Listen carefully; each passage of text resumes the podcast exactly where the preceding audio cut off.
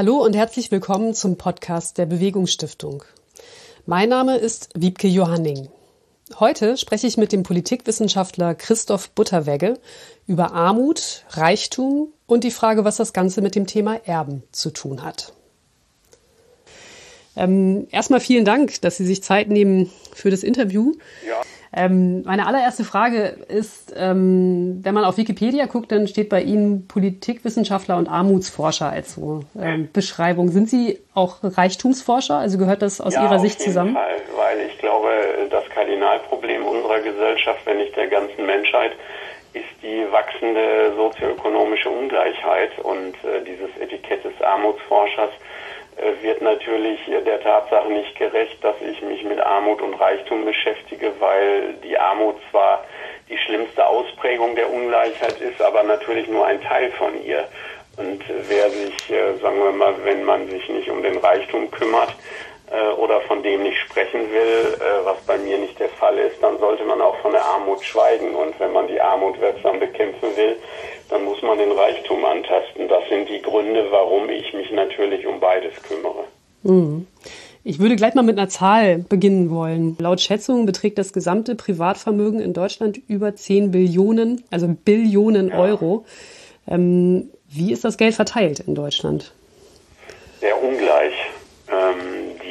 Reichsten 10 Prozent besitzen 67 Prozent des Nettogesamtvermögens, das reichste Prozent 35 Prozent und das reichste Promille immer noch 20 Prozent des Nettogesamtvermögens. Das sind Zahlen, äh, die stammen vom Deutschen Institut für Wirtschaftsforschung, DIW, äh, das führend auf diesem Gebiet der Verteilungsforschung ist äh, und lassen erkennen, dass ja die Ungleichheit doch sehr stark zugenommen hat. Wenn ich das jetzt mal vergleiche, so im internationalen Maßstab, dann muss man sagen, dass äh, natürlich die meisten äh, Menschen in Deutschland, wenn sie gefragt werden, äh, welche Gesellschaft ist besonders von Ungleichheit äh, gekennzeichnet, und da ist das Vermögen natürlich äh, der entscheidende Faktor, ähm, dann würden sie die USA, Südafrika, äh, vielleicht Brasilien nennen, aber nicht die Bundesrepublik Deutschland. Wenn man äh, jetzt nach einem Ungleichheitsmaß mal schaut, wie denn die Ungleichheit in den USA ausgeprägt ist und in Deutschland, dann bedient man sich des Gini-Koeffizienten. Das ist ein Ungleichheitsmaß nach einem italienischen Mathematiker benannt. Äh, das beträgt, und das kann man sich sehr gut vorstellen, null, wenn alle gleich viel oder gleich wenig besitzen und beträgt 1, wenn einem alles gehört. Die USA sind schon auf einem guten Weg dahin, äh, dass Mark Zuckerberg oder äh, Bill Gates oder äh, Jeff Bezos oder Donald Trump alles gehört. bei ihnen ist nämlich der Gini-Koeffizient 0,85 bis 0,87. In Deutschland beträgt der Gini-Koeffizient nach Angaben des DIW 0,83 beim Vermögen. Hm. Also wenn man die Menschen auf der Straße fragen würde, ist Deutschland ein ungleiches Land oder auch vielleicht ungerecht, wenn man gleich eine Wertung mit reinbringen will, dann würden die meisten sagen, ey, da gibt es ganz andere Länder, die haben es viel schlimmer. Vielleicht liegt es auch daran, dass, dass, der, dass die Armut in, in unserem Land im Gegensatz zum globalen Süden nicht so offensichtlich ist oder nicht so ähm, lebensbedrohlich, vielleicht ja, auf den ersten Blick. Das mag sein, wobei, mhm. ähm, wenn man jetzt nach der Ungleichheit fragt, kann man sich natürlich nicht nur am, ähm, an der Armut äh, orientieren, aber auch die ist natürlich auf einem Rekordniveau. Also sicher gilt das nicht für die absolute extreme oder existenzielle Armut, die im globalen Süden äh, dominiert. Ähm, diese Form der Armut gibt es bei uns zwar auch äh, in Gestalt äh, von äh, Obdachlosigkeit beispielsweise, ähm, ganz besonders jetzt in der Covid-19-Pandemie ähm, deutlicher sichtbar als sonst. Aber bei uns ist eher, das stimmt, die relative Armut wichtig. Das ist, wenn man seine äh, Grundbedürfnisse befriedigen kann, aber ähm, nicht sich das äh, leisten kann, was für eine große Mehrheit in der Bevölkerung äh, als normal gilt. Also wenn man gewissermaßen mit den anderen nicht mithalten kann und ausgeschlossen ist von äh, den großen Teilen des sozialen, des kulturellen äh, und auch des politischen Lebens, dann ist man relativ arm. Diese relative Armut wird äh, festgemacht ähm, nach einer Konvention der Europäischen Union. Äh, bei 60 Prozent des mittleren Einkommens liegt die sogenannte Armutsrisikoschwelle. Also wer weniger hat als 60 Prozent des mittleren Einkommens, der gilt als ähm, armutsbedroht oder armutsgefährdet. Und äh, das sind bei uns äh, 15,9 Prozent der Bevölkerung. Also diese Armutsrisikoschwelle liegt dabei bei ähm, 1074 Euro für einen Alleinstehenden ähm, und 15,9 Prozent, das sind immerhin 13,4 Millionen Menschen. Ähm, noch nie waren so viele nach der Vereinigung, also im vereinten Deutschland, äh, relativ arm oder armutsgefährdet. Äh, und das zeigt, dass auch bei uns die Armut, wenn auch in anderer Ausprägung, sich doch bis äh, mehr und mehr so bis in die Mitte der Gesellschaft hinein ausbreitet. Äh, und da hat sicherlich dann natürlich die Pandemie auch zu beigetragen, die ja meiner Meinung nach auch die Ungleichheit stark mhm. erhöht hat. Jetzt haben Sie eine Frage, die ich mir aufgeschrieben habe, schon beantwortet, nämlich die Frage, wann gilt jemand als arm? Ähm, die andere Frage, weil wir ja immer von beiden sprechen wollen, ähm, wäre dann, wann gilt jemand als reich? Ja, das ist ähm, hoch umstritten. Also die Bundesregierung in ihren Armuts- und Reichtumsberichten macht es sich da ziemlich leicht, dass man sagt, wer 200 äh, bis 300 Prozent äh, des ähm, mittleren Einkommens zur Verfügung hat, äh, der gilt dann ähm, als einkommensreich. Äh, und ähm, das ist so ein Kritikpunkt, also dass auf diese Art und Weise natürlich Reichtum verschleiert wird. wenn nämlich sozusagen ganz viele oder fast jeder reich ist, dann geraten die wirklich Reichen aus dem Blickfeld. Also ich halte das für absurd, dass man den Studienrat mit einem Nettoeinkommen von 3.500 Euro also für einkommensreich erklärt. Ähm, Susanne Klappen, die reichste Frau Deutschlands, ähm, die mit ihrem Bruder äh, Stefan Quann zusammen ähm, gerade über 750 Millionen Euro äh, an Dividende ähm, bei BMW bezogen hat, die würde sich totlachen, dass äh, die Bundesregierung den Studienrat für einkommensreich erklärt, weil äh, wirklicher Reichtum für mich ähm, da anfängt, äh, wo man sorgenfrei, also materiell sorgenfrei bis zum Lebensende existieren kann. Also das heißt, man weiß, dass man ähm, materiell sich immer gut stehen wird.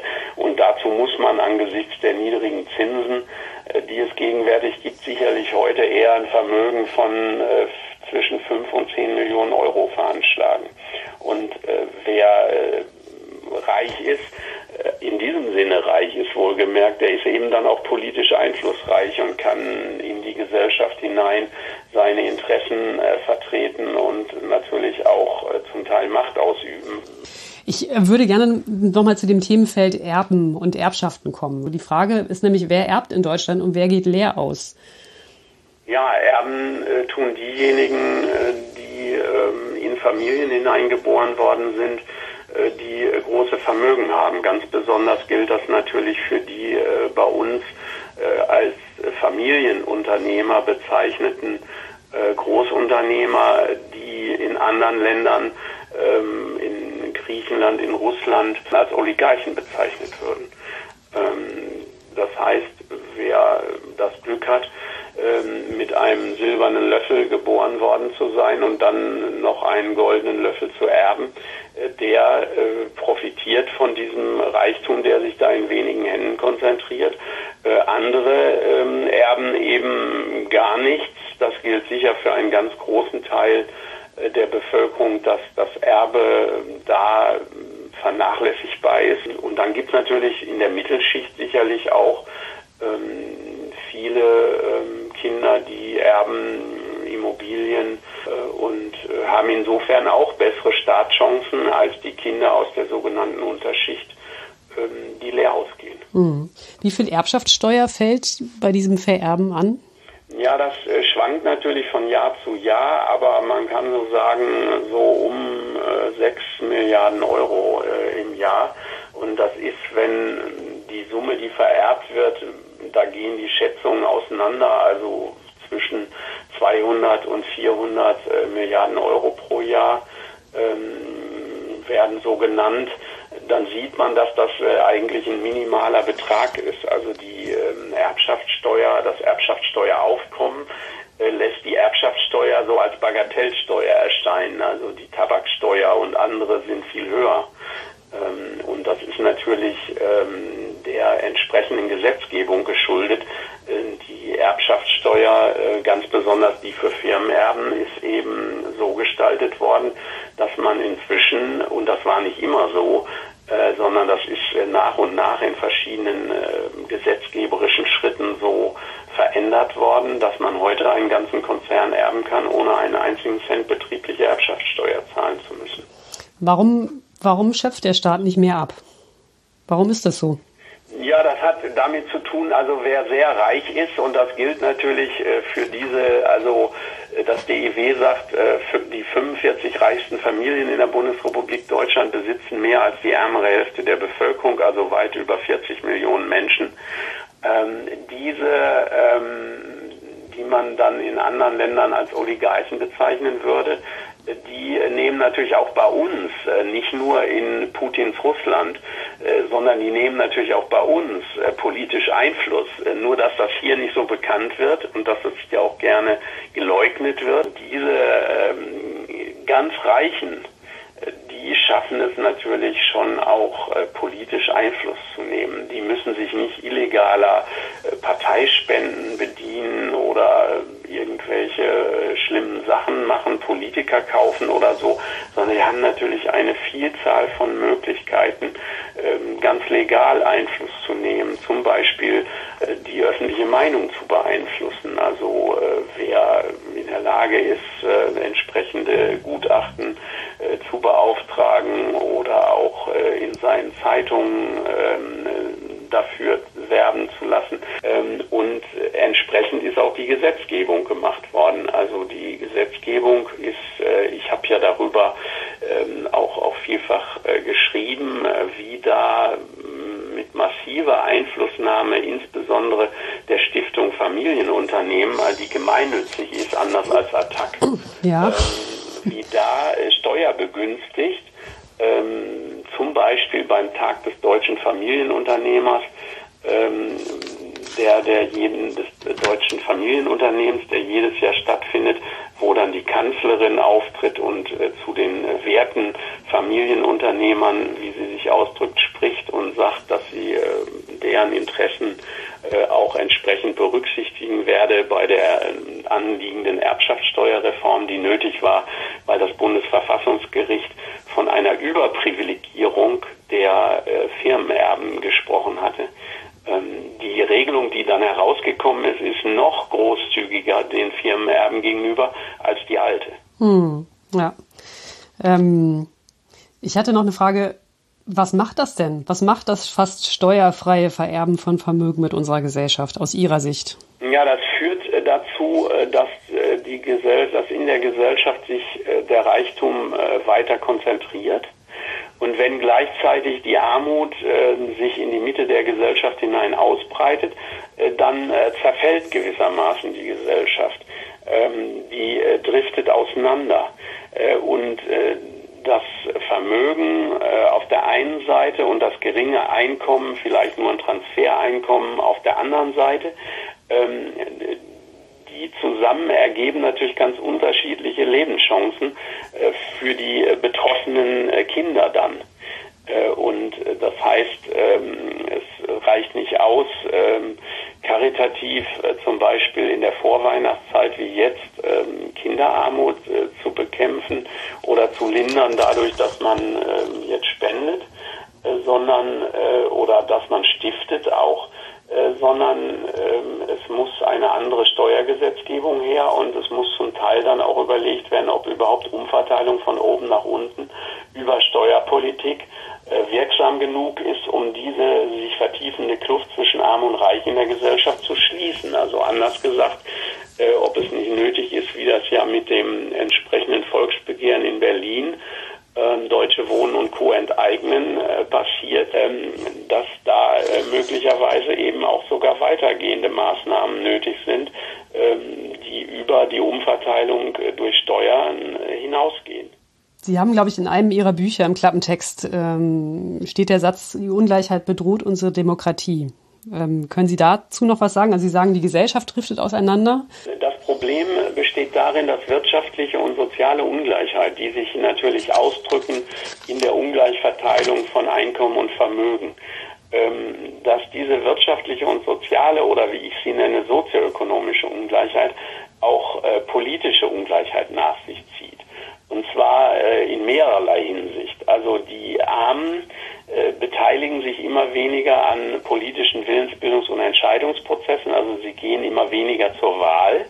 Also das heißt, äh, im, im Nobelviertel ist die Wahlbeteiligung bei äh, fast exakt 90 Prozent in Köln. Mhm. Äh, und äh, in, auf dem Kölnberg, das ist ein Hochhausviertel äh, in Köln-Meschenich, ist die Wahlbeteiligung 23 Prozent.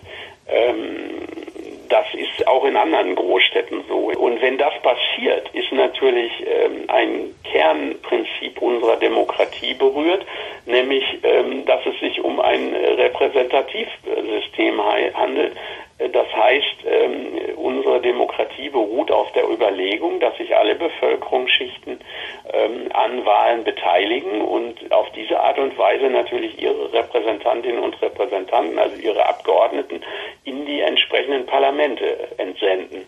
Und wenn das äh, die ärmere, der ärmere Teil der Bevölkerung nicht mehr tut, der reichere aber sehr wohl, ja, dann muss man sich fragen, ob wir nicht auf dem Weg sind, äh, wie die USA schon sind, hin zu einer Plutokratie, wo also letztlich das Geld darüber entscheidet, äh, wohin sich die äh, Politik entwickelt und die, das Land, welche äh, politischen Richtungsentscheidungen getroffen werden. und das ist, sagen wir mal, das eine. Das andere ist, wenn eine Gesellschaft so auseinanderdriftet, ähm, wie das in der Bundesrepublik Deutschland ansatzweise der Fall ist, dann äh, gibt es natürlich auch das Problem, dass bei dieser Polarisierung die Mittelschicht äh, unter Druck gerät und äh, Angehörige der Mittelschicht fürchten, zwischen oben und unten äh, zerrieben zu werden. Und diese Angst vor dem sozialen Abstieg, äh, die führt dann dazu, äh, in Deutschland ist das traditionell so, ähm, dass sich Angehörige der Mittelschicht ähm, nach rechts orientieren politisch.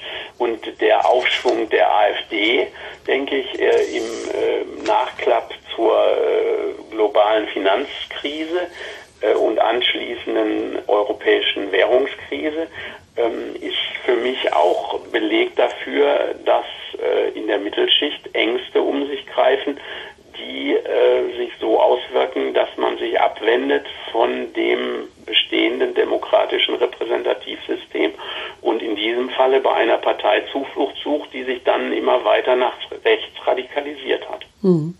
Warum regt sich nicht mehr Protest gegen diese ungleiche Vermögensverteilung? Warum sind Erbschaftssteuern zumindest aus meiner Wahrnehmung allgemein so unbeliebt? Ja, das hat sicherlich damit zu tun, also mit zwei Gründen. Der eine Grund ist natürlich, dass man, wenn man das Wort Erbschaftssteuer hört und sich damit noch nie auseinandergesetzt hat, ähm, die Befürchtung hat, äh, dass man selbst davon betroffen sein könnte, wenn man äh, das Häuschen der Oma erbt, dass man Angst hat, die besteuert der Staat einem weg. Ähm, dann hat es natürlich ähm, damit zu tun, dass das Leistungsprinzip ähm, sehr stark äh, in den Vordergrund gestellt wird. Also Reichtum rechtfertigt sich bei uns äh, meritokratisch, wie das jetzt der Fachbegriff dafür ist, äh, mit dem Leistungsprinzip, das gesagt hat, wer eben äh, reich ist, der hat äh, mehr geleistet. Also Informationen, mhm. Defizite spielen da sicher eine Rolle. Also man weiß nicht, wie hoch die Ungleichheit ist. Würde man das wissen, dann ähm, glaube ich schon, dass sich dagegen äh, Protest erheben würde. Ich würde gerne noch die, die letzten drei Fragen, ähm, ja, oder waren es vielleicht vier, müssen wir mal gucken.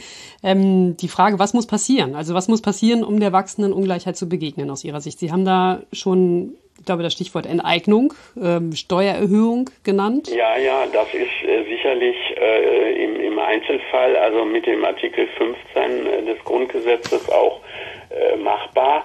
Ähm, dann muss man natürlich die Armut bekämpfen, äh, zum Beispiel durch einen deutlich höheren Mindestlohn. Äh, dann muss man sicherlich äh, Transferleistungen erhöhen, ähm, um Armut zu bekämpfen. Dann die, der Ausbau des Sozialstaates hin zu einer solidarischen Bürgerversicherung, also ein, alle einzubeziehen in den Sozialstaat, auch die Beitragsbemessungsgrenze entweder ähm, an oder ähm, so, also stark an oder äh, aufzuheben, weil natürlich nicht einsehbar ist, warum die Solidarität in der Gesellschaft enden soll, ähm, gerade an dem Punkt, wo sie anfängt Spaß zu machen. Mhm. Dann wäre ähm, sicher die Abschaffung von Hartz IV wichtig. Beim Reichtum, denke ich, müsste es äh, stärker progressiv bei der Einkommensteuer zugehen. Da könnte ich mir durchaus vorstellen, dass man ganz, ganz hohe Einkommen auch mit 60 oder 70 Prozent äh, zu versteuern hat. Aber dafür, also für all das, was Sie da vorschlagen, braucht man ja politische Mehrheiten. Und ähm, das heißt, es bräuchte ja eigentlich einen Schritt vorher, äh, eine, eine gesellschaftliche ja, Debatte, die. Man, äh, vorher äh, aufklären, dass das entsprechende äh, soziale Klima äh, und politische Klima zu verändern ähm, dahingehend, äh, dass äh, entsprechend Druck auch äh, auf die politisch Verantwortlichen erzeugt wird, ähm, da Veränderungen in der Gesetzgebung herbeizuführen. Sehen Sie da Fortschritte in, in der Debatte, also auch gerade durch Corona, dass, dass da endlich mal Bewegung in das Thema kommt? Ungleichheit und wer bezahlt naja, eigentlich Ungleichheit jetzt? ist äh, während der Pandemie deutlicher sichtbar geworden. Aber ich kann jetzt nicht feststellen, dass es große Bewegung in die Richtung gibt. Wir versuchen jetzt mal, ähm, sagen wir mal, für mehr Gleichheit zu sorgen. Ähm, ich fürchte allerdings, dass es eher Einschnitte beim Sozialstaat geben wird, als dass eine stärkere Besteuerung der wohlhabenden Reichen und Überreichen stattfindet. Hm. Was können Vermögende eigentlich tun, die soziale Ungerechtigkeit oder soziale Ungleichheit ungerecht finden, so rum? Ja, was können Vermögen tun? Ähm, natürlich, äh, da bin ich jetzt an dem Punkt äh, bei den Stiftungen und beim Mäzenatentum und bei der Philanthropie, äh, von denen ich äh, eigentlich relativ wenig halte, äh, sondern was wir brauchen, äh, sind natürlich politische Entscheidungen von demokratisch legitimierten Gremien einer stärkeren Besteuerung, weil die Reichen sollen aus meiner Sicht eben nicht darüber entscheiden, wem geholfen wird, zum Beispiel, wenn jemand in Not ist oder wenn jemand ähm, arm ist, äh, dann ähm, muss der Sozialstaat dafür sorgen, ähm, so verstehe ich ihn, dass man äh, als Sozialstaat die Aufgabe hat, Armut wirksam zu bekämpfen, Menschen vor sozialen Risiken, also einem sozialen Absturz zu schützen und auch aber dafür zu sorgen, dass die Kluft zwischen Arm und Reich sich nicht vertieft. Und was ist mit den politischen Aufrufen, die es ja manchmal auch von Vermögenden gibt? Ja, davon halte ich eine ganze Menge mhm. und schließe mich ja auch immer an. Ähm, also das äh, ist natürlich, äh, wenn, wenn Reiche, also zum Beispiel Herr Krämer in Hamburg, ähm, da so sagt, er ist für eine stärkere Besteuerung der Reichen, ist das wirksamer, als wenn ich das sage. Herr Butterwegge, vielen Dank für das Gespräch. Vielen Dank an euch fürs Zuhören. Mehr Infos zum Thema Erben und Umgang mit Vermögen gibt's auch unter bewegungsstiftung.de. Wenn euch der Podcast gefallen hat, freuen wir uns, wenn ihr uns abonniert. Ähm, ihr findet uns überall dort, wo man auch Podcasts finden kann.